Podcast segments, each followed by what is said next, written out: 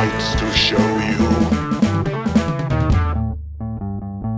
Herzlich willkommen bei Filme zum Dessert. Ich bin der Christian und bei mir ist mal wieder der Florian. Hallo Florian. Moin, lange nicht gehört, gesehen, Stimmt. wie auch immer. Genau, wir sehen uns hier bei Skype. Wir machen das heute mal per Remote wegen Ja, aktuellen Corona Gründen und Times. so. Ja. So kann man besser die, die zwei Meter Abstand wahren. die haben wir auf jeden Fall. Ja, und das ist eigentlich auch ganz praktisch, weil ich kann direkt, äh, wenn ich neben dich gucke, auch direkt in die EMDB schauen und ein bisschen spicken. das ist vielleicht auch irgendwie ganz gut. Ja, Ja, wir reden mal wieder über, wir haben das lange nicht mehr gemacht, John Carpenter John Carpenter, ja. und Vampires von 1998. Ja, ich habe heute auch mal so in die, ähm, wie sagt man, Filmografie geguckt und habe festgestellt, wir haben da noch einige Lücken. Wir springen auch irgendwie so locker in den Jahrzehnten manchmal hin und her. Aber Mhm. irgendwie ähm, ist es auch, glaube ich, spannender, als jetzt irgendwie alles von A bis Z nach hinten, vorne nach hinten durchzuziehen irgendwie. Genau. Ja, wir haben ja auch mal gesagt, wir wollen nicht so die, wollten jetzt nicht so die, die typischen Klassiker damit anfangen. Also so Halloween, Ich- The Fog, äh, hier, wie heißt der? Jack, äh, Snake Plissken, die Klapperschlange. So, das sind so, ja, das, das macht halt jeder als erstes. Und wir haben mit so Sachen wie Christine angefangen. Und wen haben wir? Wir haben doch sogar den Starman gemacht und so. Oh Also ja. Schon die etwas. Ja, und jetzt sind wir, jetzt sind wir schon in den Ende der 90er angekommen und sind bei äh, äh, John Carpenters Vampiren. Ja, und ich hätte jetzt fast gesagt, das ist der einzige Film von ihm, den ich auch im Kino gesehen habe. Ich überlege gerade, ob das stimmt, ob ich Ghost of Mars im Kino gesehen habe. Ich glaube nicht. Ich glaube, Vampires habe ich gesehen. Oh, ich glaube, ich habe gar keinen Film von ihnen im Kino gesehen. Maximal in einer, in so einer, vielleicht in so einer ähm, Retrospektive, ähm, in so einem so Filmclub, Filmeabend irgendwie. Aber selbst da wüsste ich noch nicht mehr. Vielleicht habe ich Halloween im Kino gesehen. Okay. Also das, das Original. ja, ich habe die Klapperschlange letztes Jahr im Savoy gucken können. Das war ganz cool. Als Vampires rauskam, 98, da bin ich gerade 18 geworden. Und ich war definitiv im Uferpalast am Gänsemarkt. Das stand da, da na, damals nämlich noch. Ja, sehr gut. Da habe ich nämlich auch Starship Troopers in dem Jahr gesehen. Das war ein ganz, ganz gutes Uh. Jahr. Und Oh ich ja. habe hier auch äh, Phantom Ja, der Oper von Argento habe ich da auch gesehen. Das war allerdings nicht so ein guter Film. Ja, dann habe ich wahrscheinlich, ich glaube, ich habe Vampir, den, den äh, Vampire auf, äh, genauso wie Starship Troopers auf VHS gesehen, von einem Kumpel, der Sky hatte und der einfach immer mal irgendwie alles gefühlt mitgeschnitten hat und ähm, dann immer so, so Kassetten gegeben hat, wo dann irgendwie so zwei Filme drauf waren und ähm, äh, weiß ich nicht, vielleicht war sogar Vampire auf derselben Kassette, wo irgendwie Starship Troopers drauf war oder sowas. Ich keine, ich weiß es nicht mehr. Ich weiß nur noch, bei Starship Troopers, das war ganz lustig, den fanden wir so cool, dass äh, wir unsere Deutschlehrerin überredet haben, den im Deutschunterricht zu gucken. Und äh, die war total angewidert davon und dachte, was ist das denn für ein Scheiß, wie irgendwie, ich glaube, drei Viertel der Klasse. Und wir saßen da und haben den irgendwie abgefeiert äh, und haben im Deutschunterricht halt Starship Troopers geguckt. Aber Frau Lehrerin, das ist doch alles nur eine Persiflage und so. Und äh, The Vampires hast du dann halt auch dann relativ frisch Habe ich geguckt, auch von dem 99 Kumpel, so. genau. Okay. Ich glaube, das war derselbe Kumpel, der mir auch, äh, da können wir gleich nochmal drauf kommen, ich glaube, From Dust Till Dawn gegeben hat. Wie gesagt, der hat halt damals einfach alles irgendwie, äh, sein Vater hatte Premiere und dem war das, glaube ich, relativ egal, was, äh, was Dennis da irgendwie ähm, aufgenommen hat. Und der war so der Go-To-Guy, wenn du irgendwie ähm, die neuesten Filme sehen wolltest. Das hat er später dann auch mit, äh, mit CDs brennen irgendwie ähm, weitergemacht. Also der hatte immer die neueste Musik und der hatte immer die neueste. Ich glaube, der hat sich damit seine Teenagerjahre finanziert irgendwie. Ja, das geht auch immer ein bisschen zusammen. Ich kann mich auch erinnern, dass ähm, eine der Videotheken, wir hatten damals mehrere in dem Städtchen, wo ich herkam, da wurde dann auch mit allem gedealt, was so Medien hergaben. Also da hat man dann auch so Rohlinge mit Playstation-Spielen unter der Theke bekommen und so. Auch nur an bestimmten Tagen von bestimmten Mitarbeitern, aber das war ein ziemlicher Umschlagplatz da. Ja, lang ist es her. Äh, lang ist es her, oh ja. Äh, aber sieht trotzdem noch gut aus, der Film, oder? Ja, der sieht, also rein, rein optisch sieht er richtig geil aus. Ja, ich weiß Also, gar nicht, wo wir War ich anfangen auch sehr sollen. überrascht. Kurze Zusammenfassung. Ja, kurze Zusammenfassung. Willst du dich dran versuchen oder? Oh ja, ähm, also ist äh, James Woods spielt ein äh, Vampirjäger namens Jack Crow, der so mit so einer bunten Söldnertruppe äh, immer Vampirnester aushebt und die Master, die Meister sucht. Ähm, einer dieser Meister macht sich dann, macht dann äh, seine gesamte Truppe platt und daraufhin versucht er mit dem, mit dem übrig gebliebenen äh, Kumpel, gespielt von Daniel Baldwin, einer ge gebissenen Prostituierten, gespielt von Cheryl Lee, und einem ähm, quasi Newbie-Pfarrer im Vampir-Kill-Business, äh, diesen Meister äh, zur Strecke zu bringen, bevor der ein einmaliges Ereignis nutzen kann, um quasi irgendwas zu machen. Ich habe ich, ich hab es tatsächlich leicht vergessen, schon wieder, äh, damit er plötzlich an, äh, bei Tageslicht laufen kann und Ja. die Weltherrschaft an sich reißen kann, wie es immer so ist. Genau, es gibt da irgendein so ein umgedrehtes Kreuz, so ein schwarzes Kreuz irgendwo in Ah ja, genau. Mexiko. Und ja, das haben sie nicht so richtig gut versteckt offenbar und äh, die Mönche sind auch nur so halb gut ausgebildet, die können auch nicht lange der, der Vampirmeute standhalten. Und zack hat er am Schluss das Kreuz für sich und dann ist es ganz nah dran beim Finale, dass dieser übermächtige Vampir Genau. vielleicht nicht mehr Valak. gestoppt werden kann. Und dann, ja, passiert ehrlich gesagt das, was man erwartet. Spoiler, der Vampir wird gestoppt. Happy End. So halb. So halb, ja. Genau. genau. Weil, weil, weil der, sein, der beste Kumpel von Jack Crow hier, äh, Anthony Montoya, wurde nämlich von der Prostituierten gebissen Hm. und äh, hat sich inzwischen auch, äh, la- wandelt sich auch langsam zu einem Vampir und äh, am Ende lässt er seinen Kumpel mit der, äh, mit der Katrina, mit der Prostituierten, zwei Tage Vorsprung und dann macht er sich auf die Jagd nach denen. Ne? Genau. Ja, und sein Kollege wird gespielt von Daniel Baldwin, der wie alle Baldwin-Brüder ziemlich ähnlich aussieht. Ja, äh, ich habe irgendwo gelesen, dass, ähm, achso, sind wir, sind wir durch mit dem Inhalt? Ja, ich würde sagen, glaube, ja. mehr muss man eigentlich nicht wissen. Vampirjäger, Bam, Vampire. Genau, also äh, ich habe irgendwo gelesen, dass ähm, eigentlich haben sie Alec Baldwin angefragt, aber weil der keinen Bock hat oder keine Zeit hatte, hat er dann halt einem seiner Brüder das zugeschoben, Okay. ähm, wora- woraufhin irgendwie äh, John Carpenter wohl sagte, wer ist das denn und hat ihn erstmal casten lassen irgendwie. Die Geschichte finde ich von daher ganz lustig, weil ich mir so denke, wie viele Rollen hat Daniel Baldwin bekommen, weil Alec keine Zeit hatte? Wie oft ist es Sehen passiert, dass so echt ähnlich, oder? Also, ja, er sieht halt aus wie so eine etwas, ähm, sagen wir mal, kräftigere Variante von ihm. ja. Aber wohingegen, er, die haben ja noch einen anderen Baldwin-Bruder, aber ich, ich stelle mir das so vor, so, so, ähm, Den Stephen wir Baldwin, haben- den gibt's noch, oder? Genau, so, wir haben da wieder so eine Rolle für dich, so, ah, ich kann nicht, hier, Daniel, willst du? Ja, alles klar. Und die so, ja, yeah, wir haben Baldwin, wir haben Baldwin, und dann kommt er am Set an und dann, ach so, das ist der Baldwin, ja, der, scheiße. Nicht der Adam, der Daniel. Hm. Ja, aber ansonsten, ja, ich habe gerade nachgeguckt, die Cheryl Lee, ich dachte mir, der Name sagt mir was, äh, ist die Wasserleiche in Twin Peaks. Laura Palmer. Laura Palmer, ja. Mhm. Muss ich, jetzt muss ich mich mal kurz outen. Ich habe noch nicht eine Minute Twin Peaks geguckt. Oh, okay. Da hast du auch noch ein Ich paar glaube, Minuten nachzuholen. Ja. Ja, ich glaube auch. Ähm, ich habe ganz viel drüber gelesen früher, weil es gab im Stern immer so ein, so ein Fernsehmagazin und die fanden das total geil und haben ganz viel, immer ganz viel drüber geschrieben. Aber ich habe echt, glaube ich, noch nicht eine Minute aktiv gesehen. Also vielleicht mal beim Seppen irgendwann hängen geblieben. Ja gut, anderes Thema. Äh, wer spielt noch mit? Es spielt noch mit äh, Thomas Ian Griffiths. Der äh, spielt den, spielt den Jan, äh, Valak, den Meister, der da auf die äh, Jagd nach den Jägern geht. Und äh, Maximilian Schell spielt mit. Und quasi als der Kardinal Alba, das ist quasi der, der Auftraggeber von Jack Crow, ähm, der die sozusagen im, im Auftrag des Vatikans die Vampirjäger äh, engagiert und, und koordiniert.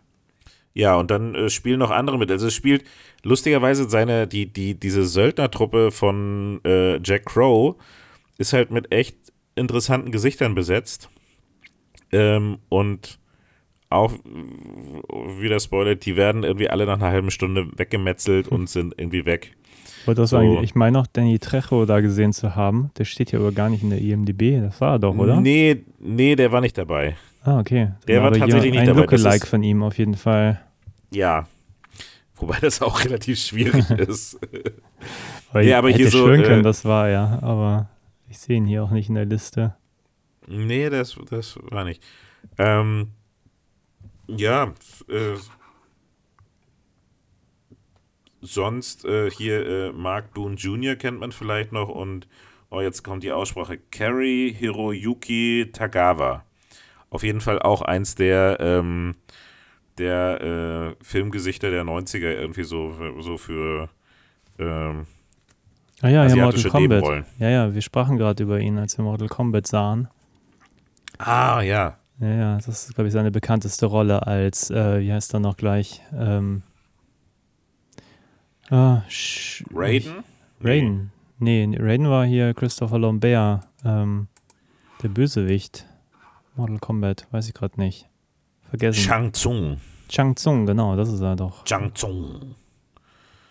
Ja, auf jeden Fall, ähm, ja, ähm, ein sehr unterhaltsamer Film. Äh, dieser, dieser Vampirfilm. Hm. Und irgendwie eine interessante Kombination, finde ich. Insofern, glaube ich, interessant, ähm, weil es den Film, glaube ich, nur gibt, weil es From Dust Till Dawn zwei Jahre zuvor gab. Auch Vampire, auch irgendwie in einem eher Western-like Setting.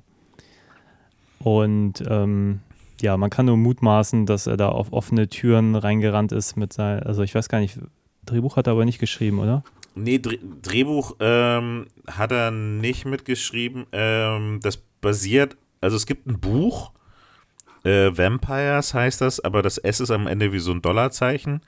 Ähm, aber das soll nur relativ, äh, ähm, ich glaube, er hat nur die, nur die Figu die haben nur die Figuren übernommen und haben irgendwie alles andere irgendwie neu geschrieben.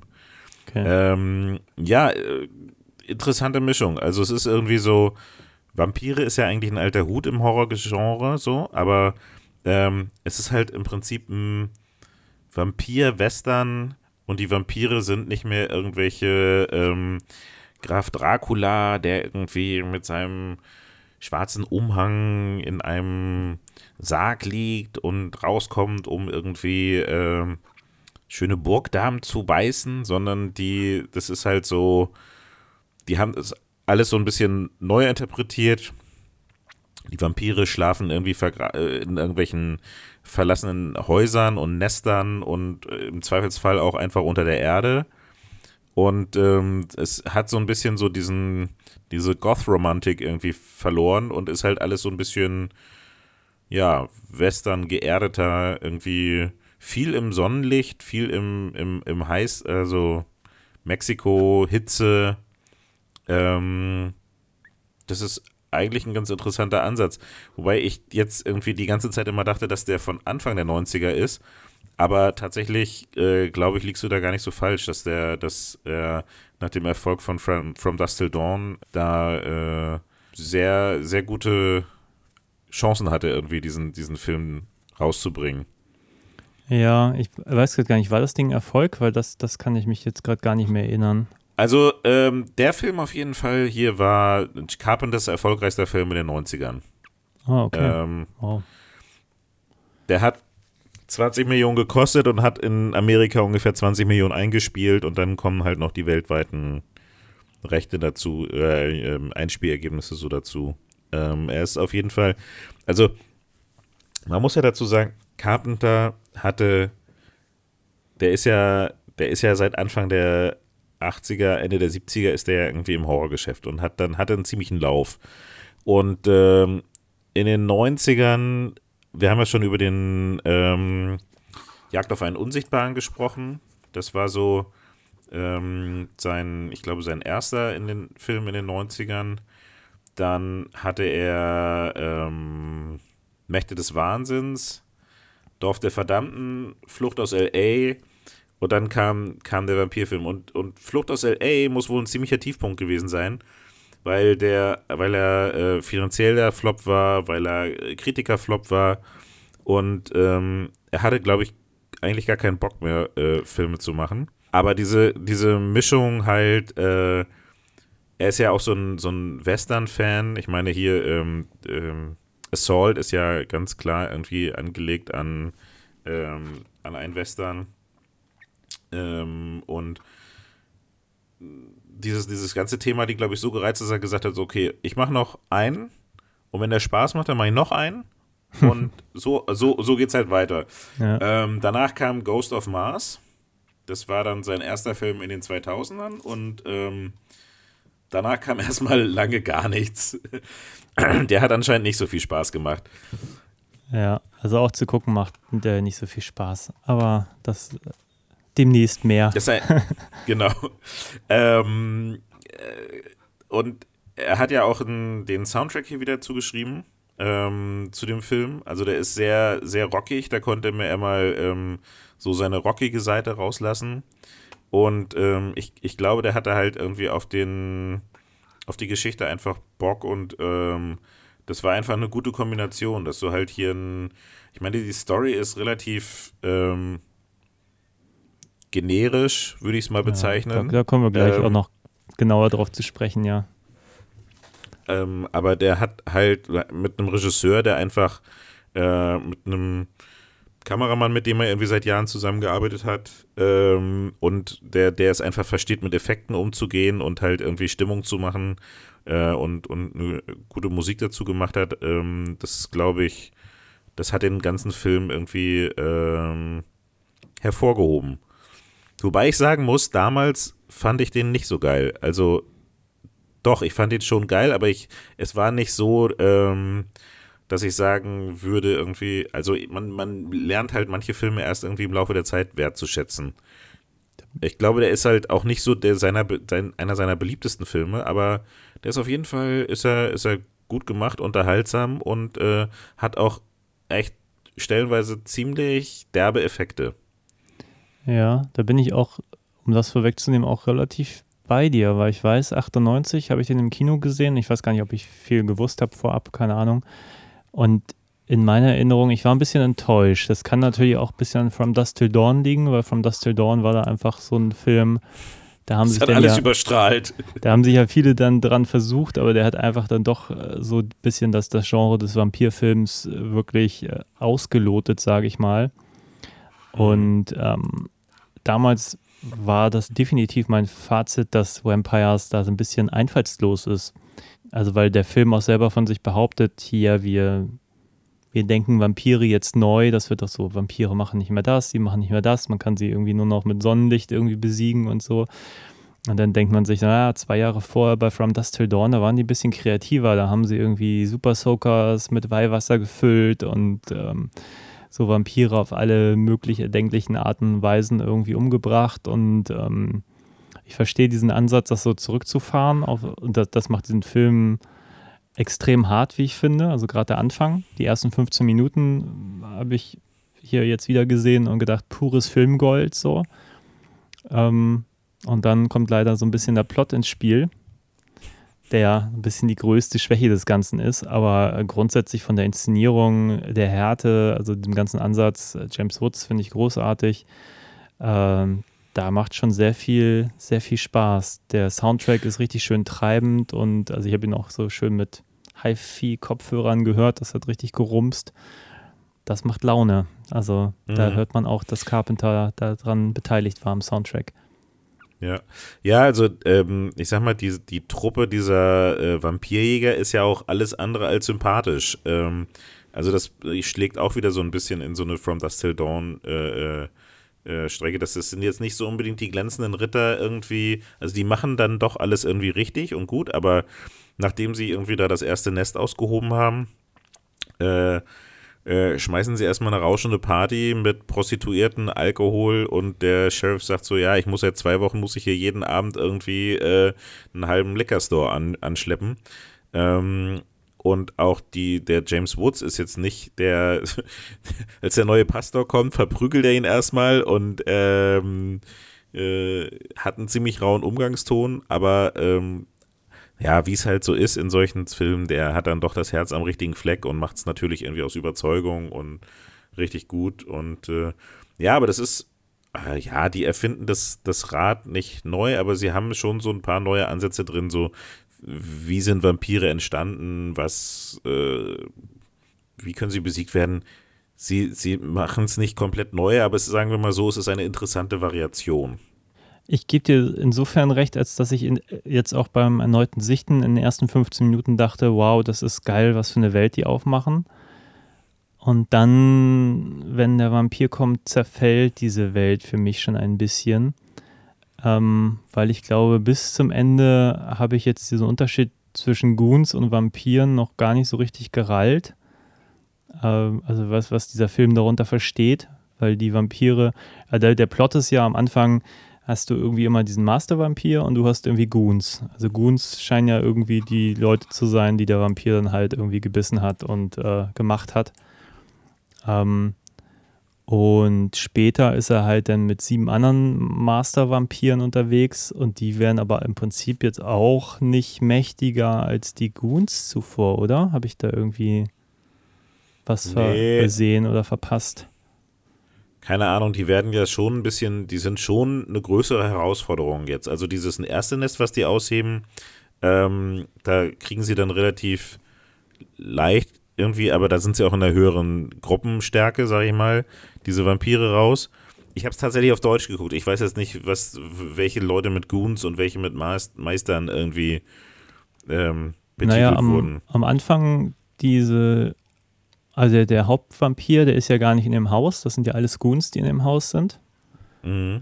Und später die Truppe, die sich dann so formieren, diese sieben und er, mhm. glaube ich, oder sind es insgesamt sieben, keine Ahnung, sieben oder acht sind es nachher. Äh, das sind dann alles irgendwie diese Master-Vampire, also die, okay. die vorher ja, halt ihre Truppen angeführt haben. Die haben dann ja die ganzen anderen Vampir-Slayer umgebracht, offenbar auf der ganzen Welt und haben sich dann zusammengetan, so für das letzte Gefecht sozusagen. Mhm. Ja, also das Worldbuilding ist halt irgendwie so äh, semi ausgereift. Da wird halt viel so behauptet und viel. Ich glaube, es ist einfach. Ähm, ah, vielleicht haben die sich irgendeine Kategorisierung der Kräfte und was weiß ich überlegt, aber ich glaube, das ist einfach nur so. Ähm, naja, die, die müssen halt eine größere Herausforderung sein, deswegen sind es Meister. Ja. Ähm, und der Valak ist ja so der Urvampir, deswegen ist er quasi so der Obermeister. Ähm, ja. Er ist ja im Prinzip derjenige, wo sie behaupten, äh, auf den das Ganze dann zurückgeht, der der erste Vampir war. Ähm, was ich halt lustig fand, war, äh, einer der, dieser sieben Meister ist tatsächlich äh, inzwischen selber äh, Regisseur und sogar selbst sehr erfolgreicher Regisseur. Und zwar ist es äh, Chad Stahelski. Der war äh, lange Jahre Stuntman, Stunt-Coordinator und ist inzwischen, äh, macht er so kleine Filme wie äh, John Wick 1 bis 3 und sowas. Ah, der. Ich wollte schon sagen, der Name genau. sagt mir was. Genau, aber der, er, er kommt, äh, er, er sticht jetzt nicht unbedingt besonders hervor. Also ich habe noch, ich, ich konnte ihn erst nicht so richtig erkennen, aber ähm, dann äh, doch und dann äh, sticht er jetzt aber nicht spektakulär hervor aus diesen äh, Mastern. Okay. Aber hm. äh, lustiger Fun Fact so. Ja, definitiv. Ja, ich muss äh, noch, um nochmal auf diese ersten 15 Minuten zurückzukommen, ich fand es einfach, äh, da, ich glaube, deswegen tue ich mich so ein bisschen schwer mit dieser Trennung Goons und, und Master, weil ich den Eindruck hatte, in den ersten 15 Minuten ist das schon super schwierig, diese Goons umzubringen. Und das fand ich so geil an dem Film, dass sie da wirklich ja mit so vielen Leuten und dieser Seilwinde am Auto und äh, selbst die Goons sind ja relativ clever, die kommen dann irgendwie vom Stockwerk drüber oder fallen die von hinten an und ähm, du merkst richtig, die müssen richtig kämpfen, um selbst die harmlosen, Anführungszeichen, Vampire irgendwie zu killen. Und dann ist der Master nicht mal da. Ähm, Und dann habe ich wirklich teilweise Probleme mit der Logik des Films. Ähm, ich meine, man kauft die irgendwie, dass die dann feiern im gleichen Dörfchen, obwohl sie wissen, der Obervampir ist noch unterwegs und dann kommt der Obervampir und bringt alle um und keiner ist irgendwie bewaffnet, obwohl das so die Pros sind. Und man fragt sich, waren bislang alle anderen Vampire irgendwie extrem dumm und haben alles mit sich machen lassen? Oder was ist jetzt so ein bisschen die Agenda, dass sie sich so in Sicherheit wiegen? Also mein erster Gedanke war sogar, als sie da diese Party gefeiert haben, dass jetzt die ganzen prostituierten Vampire sind. Davon bin ich eigentlich felsenfest von ausgegangen. Na, ich glaube, ich glaube, die sind es wahrscheinlich nicht, sonst nicht so gewöhnt, dass die äh, ähm, Vampire Gejagt werden. hinter denen du? her sind. Also dass die, dass die, dass die, dass die den Spieß umdrehen. Ähm, deswegen haben die sich da, erklärt sich das für mich, dass die sich irgendwie da in Sicherheit gewiegt haben. Und ähm, vielleicht dann auch irgendwie, weil es ja ein, die haben ja in diesem Nest irgendwie besonders viele irgendwie ausgehoben, dass sie da äh, ähm, dann mal die Sau rauslassen und mal feiern irgendwie. Ähm, wobei, so wie das klang, machen sie das ja jeden Abend. Ja. Ja, ähm, ich muss aber sagen, dieser, dieser erste, ähm, also die, die, diese, diese erste Aushebeln von dem Nest, das war sehr spannungsvoll gemacht und ähm, gleichzeitig auch ganz cool, aber wenn der Valek dann angreift, dann finde ich, nimmt der Film plötzlich einen ganz anderen Härtegrad an. Weil er dann ja die, die Menschen quasi jagt und zerfetzt und durchschlägt und Köpfe abschlägt und so. Ähm, und da dachte ich so, krass, äh, das habe ich nicht mehr so heftig in Erinnerung gehabt. Hm. Also äh, von, von damals gucken. Und das war, das war ziemlich gut gemacht, fand ich. Ja, ich glaube, der erste wird ja auch gleich irgendwie schön in der Mitte zerteilt oder so ein Effekt ist das doch, oder? Ja. Ja. Ja, wird in der Mitte zerteilt, es werden irgendwie Köpfe abgeschlagen, es werden irgendwie durch Leute durchgehauen und äh, sie als lebende Schutzschilde benutzt und was weiß ich nicht alles so. Ähm, da ist, äh, da merkt man auf jeden Fall, dass da Profis am Werk waren. Das waren hier die, ähm, wie heißen sie, KN, KNB Effects. Das ist die Firma von äh, von äh, Greg Nicotero, der inzwischen auch bei The Walking Dead äh, als, als Producer sitzt und so. Und die haben auch äh, From Dust Till Dawn gemacht, vor ein paar Jahre vor. Ähm, Okay. Also da haben sie sich gleich die richtigen, gleich die richtigen Leute irgendwie Gleich das äh, an Bord geholt. geschnappt. Ja, also warum auch nicht? Ähm, wenn ich irgendwie bei der Arbeit, wenn wir wenn man sich irgendwie fragt, wie haben die das gemacht, dann äh, man hat die Möglichkeit, mit den Leuten, mit, mit den Profis zu arbeiten. Warum dann irgendwie irgendein, irgendeine B-Klasse nehmen, wenn man gleich die Profis nehmen kann? Das stimmt. Ja, die Effekte fand ich super. Also ich hatte ein Riesenproblem mit dem Valek. Vampire sind für mich so eigentlich geiler, wenn man sie nicht so viel zeigt. So. Und in dem Moment, Valek wird halt immer so inszeniert, eigentlich wie so ein, so ein, ja, fast schon wie so ein The Crow Rockstar. Immer irgendwie, Mhm. immer irgendwie frontal auf die Kamera laufen, immer irgendwie mit dem langen Mantel. Ich, ich weiß nicht, mir hat, ich hätte mir gewünscht, äh, man wäre vielleicht bei dem, dem ersten Übergriff mehr auf der Seite der Menschen und man hätte diesen, was immer eine Qualität, finde ich, ist von Carpenter, dass ähm, man das Unheil nicht immer sofort sieht. So, ich meine, das hat er ja schon in Mhm. Halloween zelebriert und, und man, also, oder meistens ist man ja auch irgendwie auch bei, bei The Fog oder Assault, dass das Böse ist immer erstmal nicht so präsent so und hier tritt der Vampir ja mehr oder minder nach 20 Minuten sofort in, ins Bild und bringt dann einfach nur um. So, das finde ich ist dem der Spannung nicht immer so zuträglich in diesem Film. Ja, aber ich glaube, da, da ging es dann auch gar nicht, vielleicht gar nicht um Spannung, sondern das war halt äh, so das, auch wieder das Brechen mit den, mit den klassischen Vampir-Filmregeln. Und äh, ich glaube, da ging es eher um den Schockeffekt irgendwie. Dass nachdem irgendwie am Anfang gezeigt wurde, wie, wie gut die halt als Team zusammenarbeiten und diese, ähm, diese, dieses Nest da ausheben und plötzlich äh, dreht der Typ aber den Spieß um und hebt halt die, ähm, macht halt so mir nichts, dir nichts da die ganze Söldnertruppe irgendwie platt. Also generell ist es ja so, sind, eigentlich sind, sind äh, Vampire ja irgendwie immer so gequälte Kreaturen, die irgendwie, ne, sie können nicht ans Tageslicht und das hat irgendwie ähm, sie sind unsterblich und sie sind, sie damit hadern. Also, das sind eigentlich immer sehr, sehr tragische Figuren, so Vampire.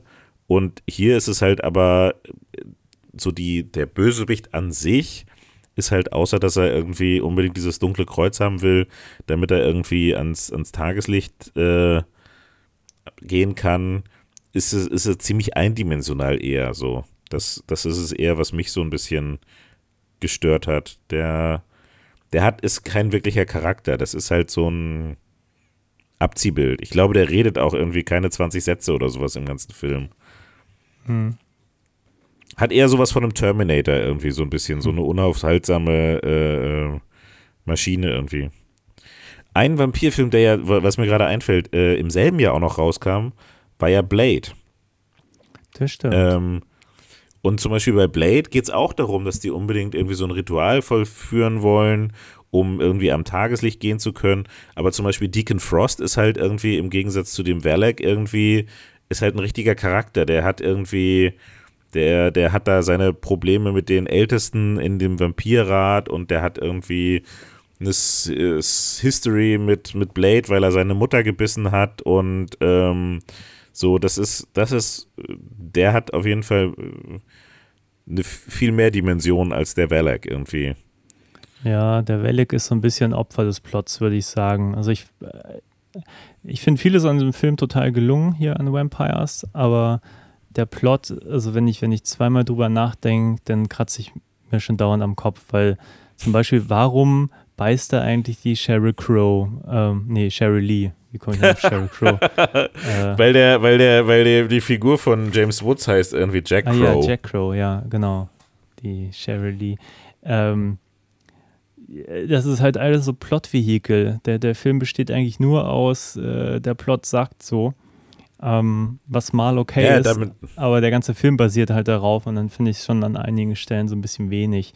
Ähm, ja, also auch wenn man Maximilian Schell das erste Mal sieht, dann denkt man sich schon, okay, irgend, irgendwas kommt da doch noch und ähm, ja, Ja, dass er dann am Ende der Verräter ist. Huch, jetzt habe ich es verraten. Ähm, der, der die, der die, ähm, der die äh, Truppe da irgendwie ans Messer geliefert hat, damit er selber dann ewiges Leben bekommt. Ja, das sind halt, also, das sind ja alles, alles Sachen, die man irgendwie woher schon mal gefühlt irgendwie schon gehört und gesehen hat. Und ähm, ähm, der, der Film zieht halt seine Spannung ganz oft daraus, dass er halt irgendwie so Situationen aufbaut. Zum Beispiel, wenn die dann halt zu dritt gegen diese Master kämpfen und halt irgendwie versuchen, die da rauszulocken. Und das ist halt schon gut aufgebaut, so mit der Spannung, äh, dass sie dann, da muss der rein und dann äh, versucht er die rauszulocken und dann kommen die nicht und dann kommt er doch und dann, also das ist, der, der zieht halt seine Spannung jetzt nicht unbedingt aus dem, aus der, ähm, äh, aus dem überraschenden Plot oder so. Der, der zielt halt seine, seine Spannung aus der, ähm, aus dem, aus, aus dem Aufbau der, der Szenen und aus der, der Art und Weise, wie es halt irgendwie so gedreht und geschnitten ist. Ähm, das, das ist auf jeden Fall sehr stimmungsvoll und sehr spannend. Ähm, ich gebe dir recht, die, der Plot ist eher so, so äh, Mittel zum Zweck. Ja. Ja, einzelne Szenen sind natürlich fantastisch. Also ich denke jetzt auch gerade an die Gefängnisszene da am Ende, wo sie die Vampire versuchen rauszuholen mit dem Fahrstuhl. Das ist schon alles ziemlich toll. Ich mochte auch eigentlich so ein bisschen die, äh, diese Geschichte zwischen der Cheryl Lee und äh, dem Daniel, Daniel Baldwin-Charakter, wenn sie in diesem Hotelzimmer sind und sie so langsam irgendwie so zum Vampir wird und versucht zu flüchten und dann wird er gebissen. Ähm, ja, Ja, wobei, da muss ich ganz ehrlich sagen, das ist halt auch so krass, wenn du halt Filme nochmal in einem neuen Licht guckst oder unter ähm, auch, auch wie man selber sich oder wie die Zeiten sich geändert haben. Ich meine, er hat sie erstmal nackt ausgezogen und ans Bett gefesselt, ne? Ja, das fand ich Und auch dann- extrem übergriffig. Das war auch mein Gedanke in dem Moment. Und dann später eine Liebesgeschichte draus machen, das ist unangenehm. Das, ist, das, ist, das war echt ein ziemlich unangenehmer Einstieg für die Beziehung zwischen den beiden irgendwie. Ähm, also da, da dachte ich auch so, wow, okay, sowas könntest du heute wahrscheinlich nicht mehr erzählen. Oder du würdest gleich irgendwie einen Shitstorm ver verursachen. Ja, aber das war sowieso, das, ich weiß immer nicht, wie, wie viel Absicht dahinter steckt. Auch diese ganze toxische Männlichkeit, auch mit, mit James Woods äh, äh, Wood-Witzen, hätte ich fast gesagt. Ähm, ich weiß nicht, ob das nachher auch irgendwie ein doppeldeutiger Witz war, auch wegen seines Namens des, des Schauspielers. Ähm, Okay, das ist was, was leider in der Synchro verloren gegangen ist. Kann Ähm, sein, aber er fragt ja ich- immer irgendwie, ob, ob er einen Ständer hat, so die Priester und so und, und immer so, so, total übergriffig ja. ist. Ähm, das passiert auch nicht nur einmal, es passiert halt Ja, fast dreimal, glaube ich, im Laufe des Films und das ist jedes Mal unangenehm und ähm, eigentlich ist er auch ein Arsch, aber gleichzeitig ja auch die Identifikationsfigur, die wir haben. Man soll ja mit ihm mitfiebern und ähm, ich bin mir da manchmal nicht sicher, wie viel davon irgendwie absichtliche Agenda ist, um ihn, um ihn unangenehm zu zeichnen und wie viel vielleicht auch einfach Zeitkolorit ist, was heute viel übergriffiger wahrgenommen wird als ähm, 98, als das Ding in die Kinos kam. Hm. Ja, ich habe nur irgendwo gelesen, dass der James Woods auch nicht unbedingt jetzt so der einfachste Schauspieler am Set gewesen sein muss. Beziehungsweise er wohl eine, eine Reputation in der Richtung hatte oder hat. Ähm, aber äh, äh, Carpenter irgendwie damit so umgegangen ist, dass er eben gesagt hat: so, okay, wir machen einen Take, so wie ich das will, und wir machen einen Take, so wie du das willst. Und ähm, meistens war er mit dem einverstanden, was der gemacht hat. Also ähm, ist auch immer die Frage, wie viel davon irgendwie, äh, vielleicht hat der Schauspieler sich auch gedacht, ich will jetzt mal so ein richtiges Arschloch spielen. Ähm, und hat dann nochmal irgendwie einen draufgesetzt. Ähm, man weiß es nicht. Hm. Mehr, mehr ist da nicht überliefert. Ja. Ja, ähm, wie gesagt, ich, ich habe mich manchmal wirklich an der Logik aufgehangen. Also, weißt du, nachher ist es so die größte Bedrohung der Menschheit. Der Vatikan sponsert diese Truppe und nachher fahren sie da wirklich zu dritt hin. Denke ich mir so, so ernsthaft jetzt? Also, ähm, Ja. not sure. Das ist ein bisschen unplausibel in meinen Augen, aber gut. Naja, weil sie können ja niemandem mehr vertrauen, weil sie sind ja verraten worden und so und äh, eigentlich trauen sie ja dem Priester auch nicht mehr, bis er ihm aufs Maul gibt und der dann irgendwie ähm, aber nicht einknickt. Ähm, ja, ach, ich glaube, ich, ich habe dann irgendwann, ich habe es dann auch einfach nur so, ich, ich habe dann einfach irgendwann so ein bisschen abgeschaltet, deswegen ich wusste auch nicht mehr genau, was das jetzt war. Vielleicht lag es daran, dass ich es auch ein, nicht mehr so zu früher Stunde war, als ich diesen Film geguckt habe, aber ich habe es einfach so als das für das hingenommen, was es dann war und dachte, ja, das muss ich jetzt gerade nicht weiter hinterfragen irgendwie so. Das ist halt, das ist halt so, weil die das sagen. Ja, ja. Nee, ich will jetzt auch nicht zu sehr auf Logik rumreiten. Also es fiel mir nur an ein, zwei Momenten auf, weil ich denke, ja, einerseits will man da die, die krassen Vampirjäger erzählen, andererseits hat der eine dann nachher diese, diesen dicken Verband an, am Arm und der andere fragt ihn nicht mal, wurdest du gebissen oder irgendwas so. Ja, doch, er Ähm. fragt ihn und dann sagt er, nee, ich habe mich am Fenster geschnitten. Ja, so ähnlich, ja. Aber es ist so, dass er ihm das abkauft in dem Moment, das ist alles so. Ich weiß nicht, ich denk, man denkt so, das sind Profis so das ist, äh, und nicht, nicht so, die Ja. jetzt das erste Mal so mit Vampiren zu tun haben. Aber gut, sei es drum.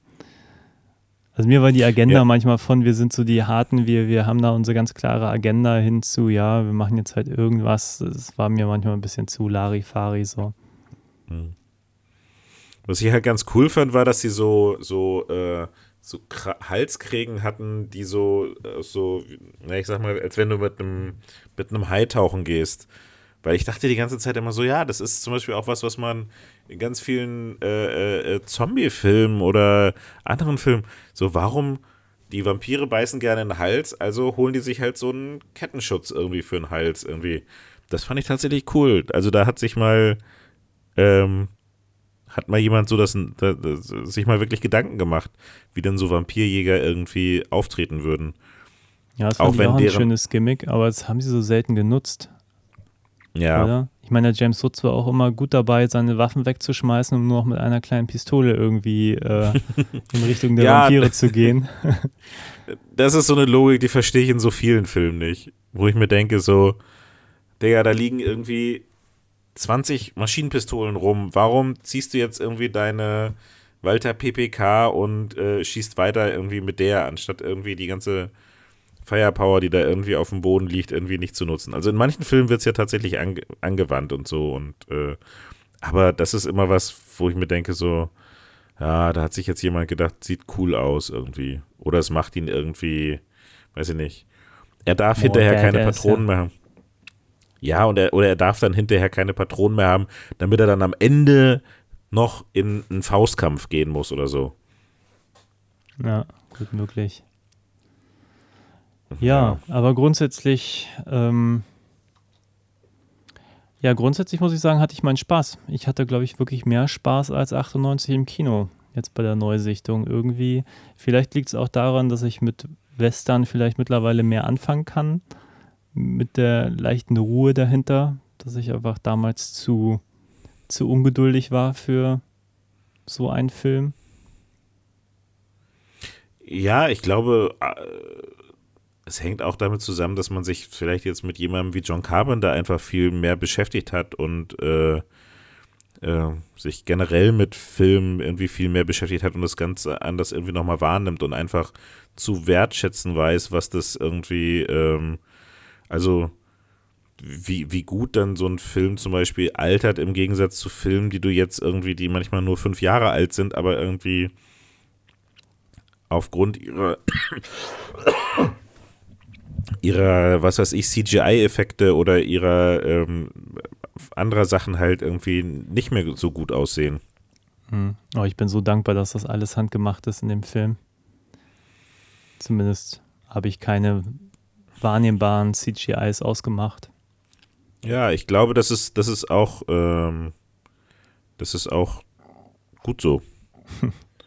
das, äh, ich glaube aber auch, dass das ist wieder so ein Ding, ich habe mir jetzt, wo wir beim Thema irgendwie mit John Carpenter beschäftigen und so weiter, mehr auch viel über seine, viel seine Karriere angeguckt. Und das ist ja so mit seinen, wenn man so diese Masters of Horror und so kleine Sachen wegnimmt, irgendwie sein drittletzter Film. Und das ist so, der, der hatte halt, er kam halt aus dieser Ära der, der handgemachten, ähm, praktischen Effekte und hatte das halt irgendwie so perfektioniert und sein, hatte dann halt auch diesen, diesen enormen Lauf irgendwie in den 80ern.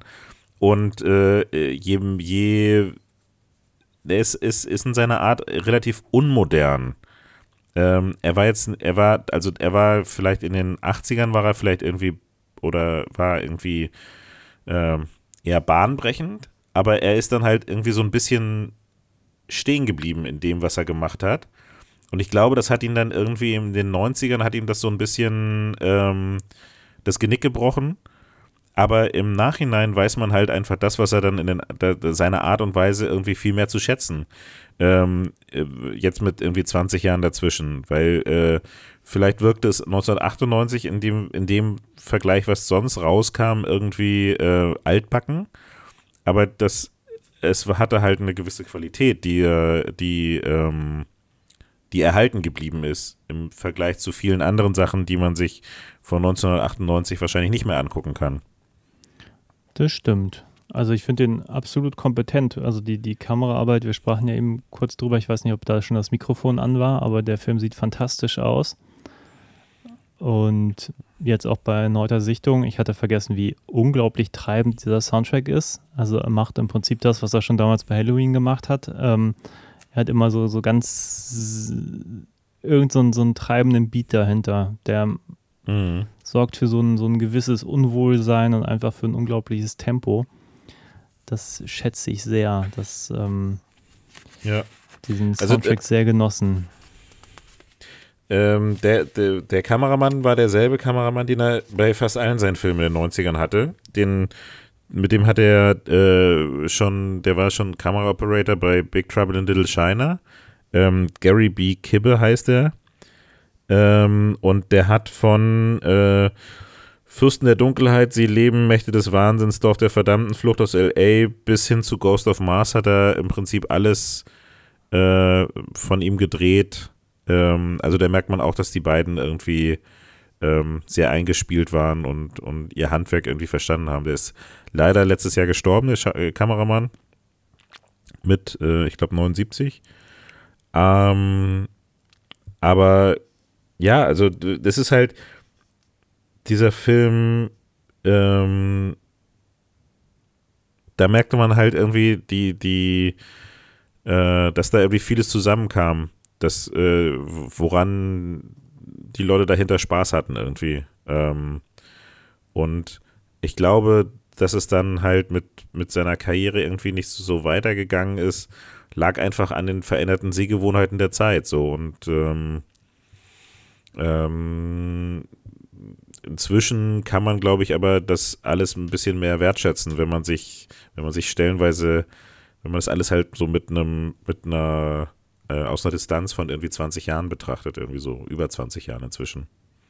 Ja, ich bin, bin gespannt auf einige Neusichtungen. Also den Escape from LA, den habe ich als ziemlich wahnsinnig großartig in Erinnerung, auch mit Steve Buscemi und ähm, bin Den sehr habe ich zum gespannt. Beispiel, Ich weiß aber, ich glaube, der hat auch ein paar sehr trashige CGIs drin, die wahrscheinlich heute nochmal schlimmer wirken als damals. Ähm, ja, und Ghost of Mars ist hier auch auf dieser Double Blu-ray, die ich hier habe, äh, aus England. Da habe ich ein bisschen Angst vor, muss ich sagen. den den habe ich, nie den, gesehen. äh, ich habe ihn auch nie, nie gesehen, aber ey komm, das ist, äh, würde ich sagen, dann haben wir gleich eine Aufgabe fürs nächste Mal. Ja, ich glaube, dann kann man auch ein bisschen, ein bisschen be besser bewerten, wie er sich dann eigentlich äh, danach nochmal geschlagen hat, so kurz vor Ende seiner Karriere. Danach hat er noch The Ward gemacht, Ja. den ich wirklich nicht gut finde. Ja, habe ich auch nie, nie gesehen. langweilig und blöd und irgendwie so Mächte des Wahnsinns in doof. Okay. Ja, ich sag mal so, John Carpenter ist halt irgendwie, ähm, man könnte ihm wahrscheinlich irgendwie vorwerfen, Digga, warum hast du irgendwie seit äh, 20, seit in den letzten 10 Jahren keinen Film mehr gemacht? Aber ähm, irgendwie hat er es wahrscheinlich auch nicht nötig. Also der hat halt seine Sachen gemacht, der wird wahrscheinlich gut dran verdient haben. Ähm, es gab irgendwie diverse ähm, Remake, Reboot-Versuche.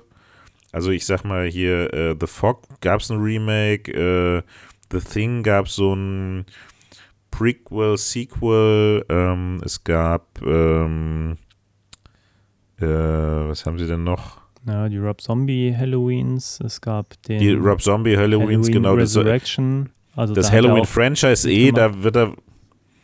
Genau, und es gab jetzt, jetzt ist er natürlich auch noch äh, aktiv involviert in die, ähm, in den Halloween-Reboot, den sie jetzt, den, den Blumhaus da vor zwei Jahren, glaube ich, gemacht hat. Hm. Ähm, und ja, er hat sich, äh, ich glaube, er hat es, er hat es nicht unbedingt nötig und wahrscheinlich, ähm, er macht ja auch viel Musik mit seinem Sohn zusammen und geht da auf Tour und sowas. Ähm, ja, ähm, wahrscheinlich ruht er sich so ein bisschen auf seinen Lorbeeren aus. Aber zu Recht, also die sind ja auch da. Also er hat ja auch äh, in, in den irgendwie 20 Jahren, die er da irgendwie aktiv war, hat er ja auch äh, ähm, gefühlt alle zwei Jahre irgendwie einen Klassiker rausgehauen. Das stimmt. Ja, ich, ich freue mich immer, das wieder zu entdecken. Ich denke jedes Mal, wenn ich mich durch die Filmografie schaue, ach, da ist ja doch noch was drin, was man noch irgendwie nochmal wieder entdecken oder neu entdecken kann. Das, da ist auf jeden Fall eine ganze Menge zu holen, finde ich. Aber dafür Auf machen jeden wir Fall. auch diese, diese Gespräche, dass wir Auf jeden Fall. damit ein Tatsächlich, vor welchem. Film ich, vor welchem Film ich eher Angst habe, den nochmal zu gucken, ist das Dorf der Verdammten.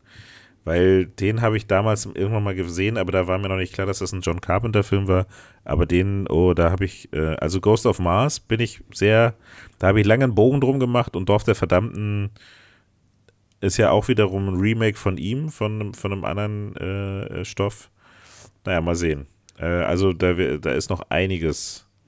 Ja, Dorf der Verdammten habe ich ziemlich nah beieinander mit dem Original geguckt. Da hatte ich irgend so eine Phase, da habe ich gedacht, ich schaue jetzt erstmal das Original, ich glaube aus den 50ern und dann den und ähm, ich glaube, das war keine so gute Idee so rum. Andersrum wäre es vielleicht besser gewesen.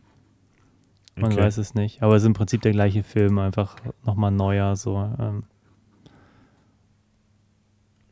Ja, mal sehen. Der, der, den können wir uns ja auch nochmal äh, bei Zeiten zugute zu Gute führen. Ähm, ja, also. Ach so, es gibt ja tatsächlich auch von dem Film noch eine Fortsetzung, ne? Von Vampires, Es gibt- ja, mit Bon Jovi oder nicht? Ja. Und äh, was, mich, was mir da. gesehen. Aber Ich, ich weiß es nicht, ob ich ihn gesehen habe. Ähm, ich hätte jetzt tatsächlich inzwischen Bock, ihn nochmal zu gucken. Ähm, was mir nur aufgefallen ist, ist, ähm, dass äh, Regie hat äh, Tommy Lee Wallace geführt, ja, über den wir an anderer Stelle bei Halloween 3, Season of the Witch, ähm, gesprochen haben. Der hat nämlich, und das finde ich halt so lustig, dass jemand halt, der, der hat halt irgendwie bei der Halloween-Reihe hat er halt von Carpenter übernommen und hat eine Fortsetzung gedreht. Und irgendwie wie, wie, würde mich mal interessieren, wie es jetzt dazu kommt, dass man halt, dass er irgendwie äh, 20 Jahre später bei einer anderen Reihe halt auch wieder die Fortsetzung von einem Film macht. Ob sich da irgendwie die Produzenten das gedacht haben. Wobei der, der, der es gibt zwei Fortsetzungen und äh, die zweite hat auf jeden Fall noch Carpenter irgendwie mit in den Credits und die dritte sieht eher so eher aus wie so eine Asylum äh, äh, als wenn jemand irgendwie so einen Vampirfilm genommen hat und wo es um Vampire und Jäger geht und dann einfach, wir knallen mal Vampires obendrauf und dann äh, kaufen das vielleicht irgendwie fünf Leute mehr irgendwie, die nicht merken, dass das gar nichts damit zu tun hat. okay. Ja, beim dritten Teil bin ich auch raus. Vom zweiten weiß ich noch, also vor allem, weil es damals ein relativ großes Ding war, dass John Bon Jovi dabei war, auch dann in so einem relativ belanglosen Direct-to-Video B-Film, Mhm. an dem Freunde des Originals ja auch schon gar kein großes Interesse mehr hatten. Aber ich kann mich nicht erinnern, ihn jemals gesehen zu haben. Keine Ahnung.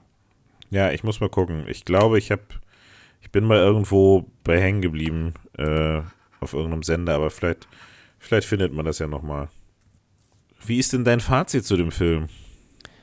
Mein Fazit ist überraschend gut, glaube ich. Also, wie gesagt, der hat mir besser gefallen als damals im Kino. Kann auch gerade gar nicht sagen, warum. Also, ich glaube, ich hatte wirklich das erste Mal, äh, also ich hatte wirklich Freude an dem Soundtrack. Ich fand, also vor allem die erste Viertelstunde fand ich wirklich, das war eine 9 von 10, die erste Viertelstunde. Danach ist der Film dann mehr so eine, so eine 6 von 10, würde ich sagen. Alles relativ unterhaltsam, irgendwie schön gefilmt, hat eine schöne Atmosphäre. Äh, die Schauspieler sind alle richtig schön badass. Bis auf den Vampir, den finde ich ein bisschen blass, aber ah, es ist halt ein Vampir. ähm, ja, also im Prinzip eine, eine runde Sache. Also das hätte, also ich habe hab gedacht, der würde mir nicht so gut gefallen. Also ich war ziemlich sicher, dass ich dachte, okay, das ist eher eine Gurke und ich muss sagen, nee, von, von mir eine Empfehlung mit Einschränkungen, weil der fängt halt so an, dass man eigentlich, ähm, wenn man denkt, der Film geht so weiter, eigentlich enttäuscht wird, aber wenn man sagt, okay, die erste Viertelstunde ist einfach fantastisch und, und danach ist der Film gut, dann ist das ja auch schon mal was so. Ja. Manchmal würde Ja, ich mir also es wünschen, ist- es wäre andersrum, dass man dann am Ende nochmal überrascht wird. So. Das Ende fand ich aber zum Beispiel eher generisch. So. Das, da hat mich gar nichts mehr überrascht. Nee, nicht so wirklich. Tatsächlich ist mir der Anfang auch stärker in Erinnerung geblieben als das Ende. Vielleicht war das so ein Ding in der Zeit, weil ich meine, bei Blade ist auch der Anfang so krass. Ähm, vielleicht war das auch so ein, so ein Ding, dass man sagt, okay, der Anfang muss halt ballern so und dann sind die Leute dabei. Und was dann kommt, ist auch egal. Dann haben sie das Kinoticket schon gelöhnt und so. Äh, ja, stimmt jetzt logisch nicht ganz, aber vielleicht war das so ein bisschen das Denken. Ja, aber man sagt schon, also ähm, die erste, also so wie man in den Film reingeht und, und eigentlich ist es aber, sagen, also sagte mir zum Beispiel jetzt die Regisseurin, mit der ich gerade gearbeitet habe, so ähm, Anfang und Endbild sind ihr halt extrem wichtig gewesen. Auch so die Anfangssequenz von dem Film und, und die, das Ende irgendwie, ähm, das muss schon, ähm, das ist das, was die, was die Zuschauer irgendwie da reinführt und was auch hängen bleibt am Ende, ne? Mhm. Von daher ist der vielleicht, ist der Film vielleicht auch jetzt ähm, der Eindruck von damals nicht so gut gewesen, weil das Ende einfach nicht so stark ist wie der Anfang, aber ähm, wer weiß. Ja. Ja, wie, wie fandest du denn die Männerfreundschaft zwischen den beiden? War das für dich nachvollziehbar oder war das eher so behauptet? Nö, das war schon, das kam, also die wirkten schon so, als wenn sie so ein eingespieltes Team sind und das seit ein paar Jahren gemacht haben. Viel schwieriger fand ich dann, dass er dann sich, dass sich der Montoya in die Prostituierte verliebt hat und ähm, die dann irgendwie sich da plötzlich annähern. Aber ich glaube, das musste halt so sein, ähm, wie, wie, ein, wie, wie vieles in dem Film irgendwie.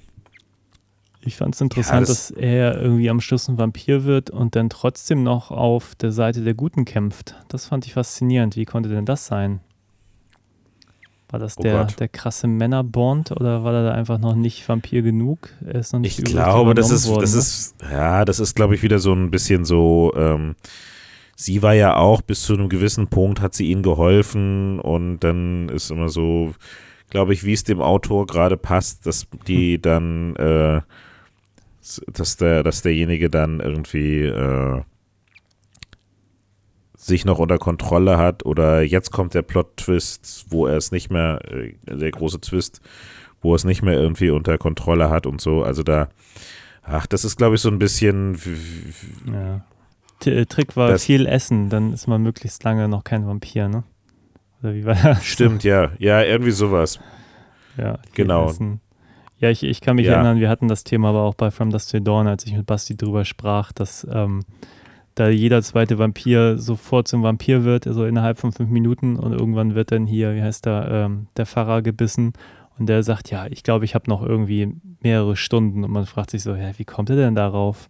Also, Ach, das ist genau die gleiche Logik, wie manche Leute werden in Zombie-Filmen innerhalb von irgendwie äh, Minuten zu Zombies und manche werden dann irgendwie, äh, also das ist, glaube ich, so ein, so ein Problem, das, ähm, das liegt halt daran, wie es der, wie es der oder die Autoren oder Regisseure dann halt gerade brauchen für die, weil es stimmiger ist oder weil es spannender ist irgendwie. Ähm, von daher, ähm, ja. das, also das ist, ich finde es immer schade, weil ich finde irgendwie so eine, so eine Filmwelt sollte gewisse Regeln haben, ähm, nach denen die, nach denen die Logik ist und nach denen bestimmte Sachen fun funktionieren.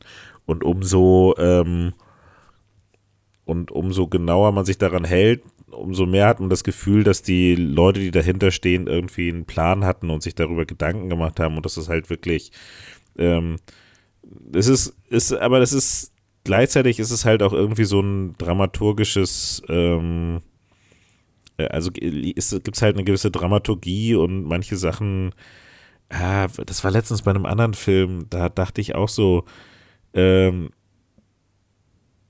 ah, ich weiß es gar nicht mehr, aber es ist irgendwie, ach, ich habe ganz Akimbo äh, geguckt mit ähm, Daniel Radcliffe Hm?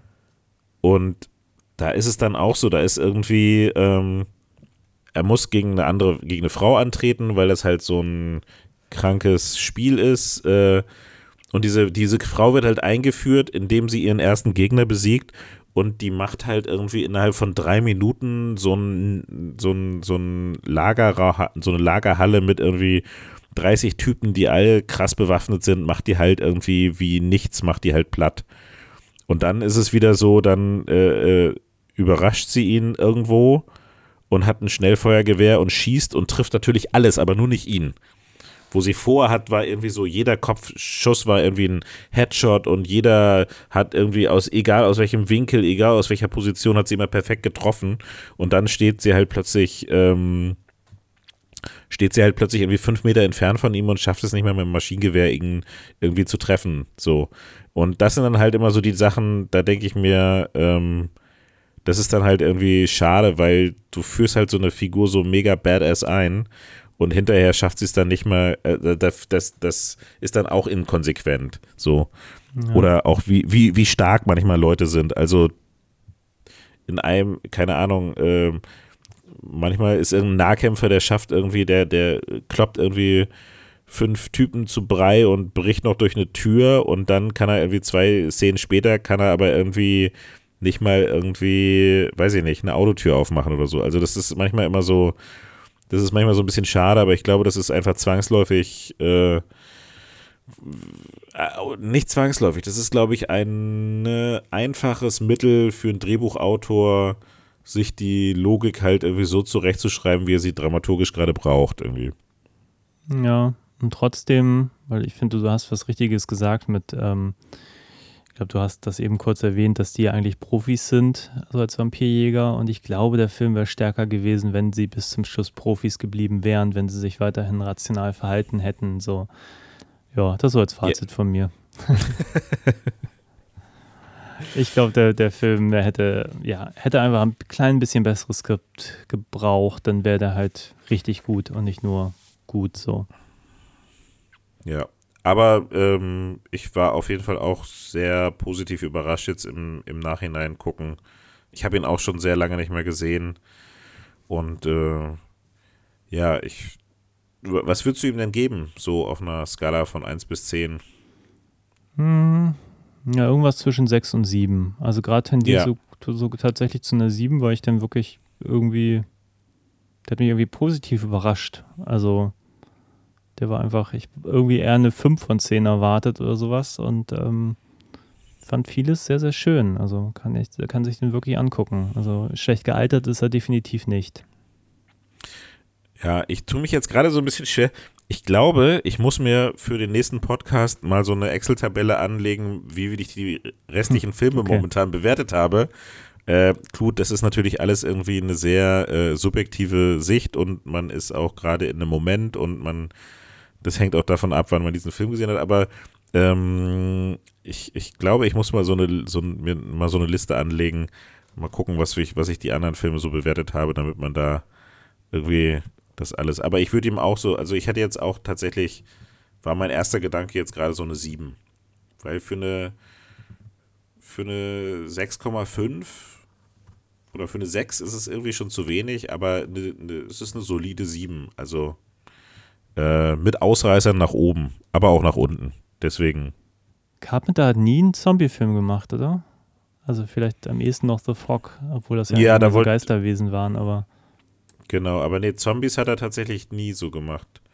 Komisch eigentlich, hätte er gut gekonnt, glaube ich. Also diese Belagerungssituationen, die sind ja eigentlich sein Ding.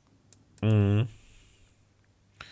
Ja, das, was ich halt immer spannend finde, ist, wie du, es gibt halt so viele Möglichkeiten, irgendwie so eine, so, so Figuren zu erzählen und irgendwann kommt immer wieder jemand, der halt einen neuen, neuen Blickwinkel bringt und so. Ähm, auch, auch Zombies hatten, also bei Zombies geht es halt weniger um, um die Zombies als Figuren, sondern es geht eher um die, äh, bei, bei Zombies finde ich, geht es eher darum, um die Zombies als Metapher für irgendwie gesellschaftliche Vorgänge und es geht eher um, um was die Zombies mit, die Zombies haben so eine, so eine absolute Endgültigkeit und so eine, so ein, ich sage jetzt mal so eine Art, auf ihre Art und Weise Realismus, so, weißt du, so die, die kommen und dann ist es, dann geht's, gibt's einfach, die werden immer mehr und irgendwann ist es zu Ende.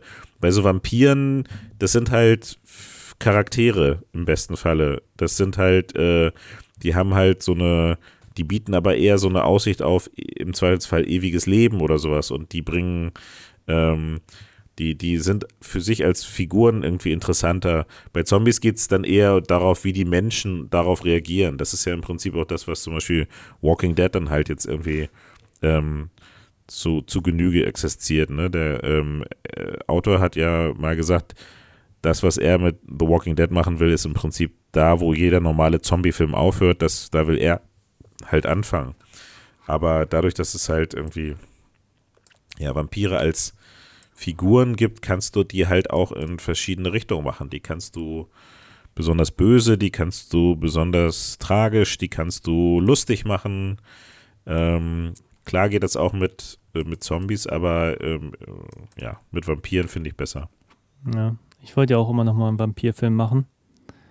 Und ich habe auch immer noch die, wie ich finde, fast unique Idee, die vor mir jemand hatte, nämlich mit Nosferatu, mit Max Schreck, ähm, in dem der Vampir einfach mal hässlich ist. So. Seitdem sind Vampire immer irgendwie verlockend und relativ schön und aber irgendwie nie hässlich und entstellt. Und ich mag irgendwie die Idee, so eine des, mhm. des unsterblichen ja eben nicht äh, betörenden Wesen, sondern dieses Wesen, was einfach nur irgendwo existiert und äh, ja, sich eigentlich versucht, so ein bisschen zurückzuziehen. So mag ich irgendwie. Christian, es war mir wieder eine große Freude, äh, äh, als Gast bei deinem Podcast zu sein. Absolut. Ja, das, das letzte Ding ist auch viel zu lange her schon. Ich weiß gar nicht, worüber haben wir uns zuletzt unterhalten? Ähm, Es ist so lange her, dass ich es gar nicht mehr weiß gerade. das ist auch gerade spontan Ähm. nicht. Ja. Ja, Bond, glaube ich, ne? Stimmt. Oh ja, Bond. Eine Reihe. Ja, Daniel das hat, ist ja auch so eine ne never-ending Story. Wir, wir haben es ja eigentlich mal angefangen, um irgendwie vorzubereitet sein für den vierten, äh, fünften Film von ihm und der ist Ja. jetzt auch mal wieder äh, um ein halbes Jahr verschoben worden. Ja, ähm, mittlerweile weiß man ja auch irgendwie jetzt auch Dinge über den Plot, obwohl der Film noch gar nicht in den Kinos war. Ich habe, nee, ich versuche es zu vermeiden. Äh, Okay. Das Einzige, was ich nur gelesen habe, ist, dass sie jetzt wahrscheinlich Szenen nachdrehen müssen, weil die, ähm, ein großer Teil dieser, der James Bond Budgets sind ja immer äh, Product Placement. Und ja, äh, der ist jetzt, der ist jetzt so so. lange, genau, der ist jetzt so lange draußen, dass die Produkte da drin veraltet sind. Deswegen müssen sie jetzt wahrscheinlich Ah. Szenen nachdrehen mit neueren Produkten, weil es Okay. nicht mehr das neueste ähm, Sony-Handy oder der, der neueste, weiß ich nicht, Wagen ist und so. Ähm, ja, so, so verrückte Probleme, mit denen man sich so als James Bond-Produzent rumschlagen muss. Ja, bitter. Äh, Ja. Ja, wir gucken einfach mal, was wir als nächstes machen und dann hören wir Genau. hoffentlich ich ich habe ja so eine, ich, beiden. ich habe ja so eine Ahnung, dass es uns auf den Mars verschlägt, aber schauen wir mal.